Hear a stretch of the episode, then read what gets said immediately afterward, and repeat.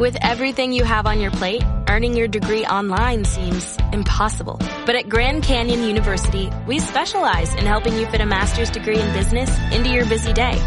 Your graduation team, led by your own GCU counselor, provides you with the personal support you need to succeed. Achieve your goals with a plan and team behind you. Find your purpose at Grand Canyon University.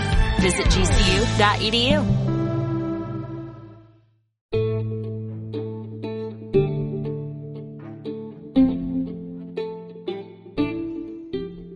El día de hoy trataremos temas importantes relacionados con la salud y el deporte.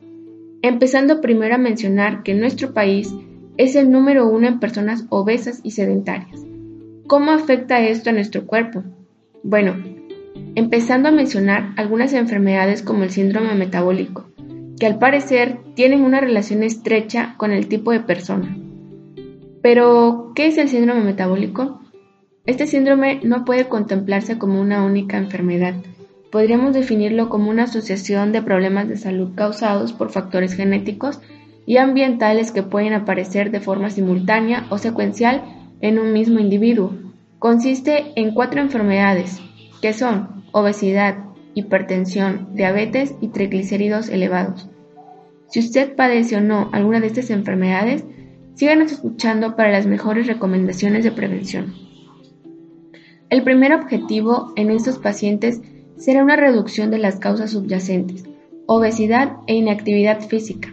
Necesariamente se debe disminuir las calorías de la dieta habitual, aunque se comience también con actividad física. ¿Qué tipo de actividad física? Bueno, podríamos intentar hacer ejercicios en casa, salir a correr en las mañanas y claro, los deportes grupales. Además, está comprobado que hacer deporte en grupo ayuda a reducir los niveles de estrés. Si usted es una persona que vive o trabaja en un ambiente con mucha tensión, le será muy útil. Al igual, las actividades cotidianas realizadas en casa serían de gran ayuda para la salud. Por ejemplo, barrer, trapear, es algo que la mayoría de las personas realiza cotidianamente y es una actividad efectiva. Otro ejemplo sería el baile a quien no le gusta bailar. El baile es una actividad altamente rehabilitante para nuestro cuerpo, sin mencionar la quema excesiva de calorías. Por último y no menos importante, la alimentación. Si tú eres una persona con obesidad, la dieta recomendada es parar la ingesta de todo tipo de grasas, comida rápida, pastas, refresco, comida chatarra. Pero, ¿qué pasa si tú eres una persona hipertensa? Tu dieta deberá estar basada en la poca ingesta de sal, mucha agua y por supuesto la medicación correspondiente. En cambio, si tu problema radica en la diabetes, tu dieta deberá ser baja en grasas y fibras, puesto que éstas hacen menos ineficaz a la insulina y así no se recapta la glucosa. Por último, triglicéridos altos.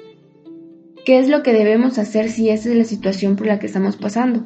Primeramente, deshacernos de las grasas, caldos, pastas y frituras, intercambiándolo por frutas, verduras y carne al menos tres veces por semana. Si tú eres una persona con estos problemas o si los padeces, te invitamos a que te actives, puesto que tu salud es primero.